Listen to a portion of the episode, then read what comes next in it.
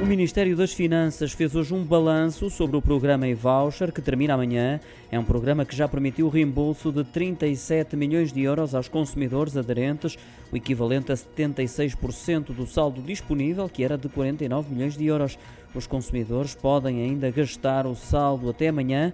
Já o remanescente desse saldo acumulado e não utilizado será considerado como dedução à coleta em sede de IRS. O e-voucher gerou até ao momento 14 milhões de transações e mobilizou 73 milhões de apoios aos setores abrangidos, diz o governo, que lembra que o outro programa, entretanto criado, o Auto Voucher, respeitante aos combustíveis, continua até março de 2022.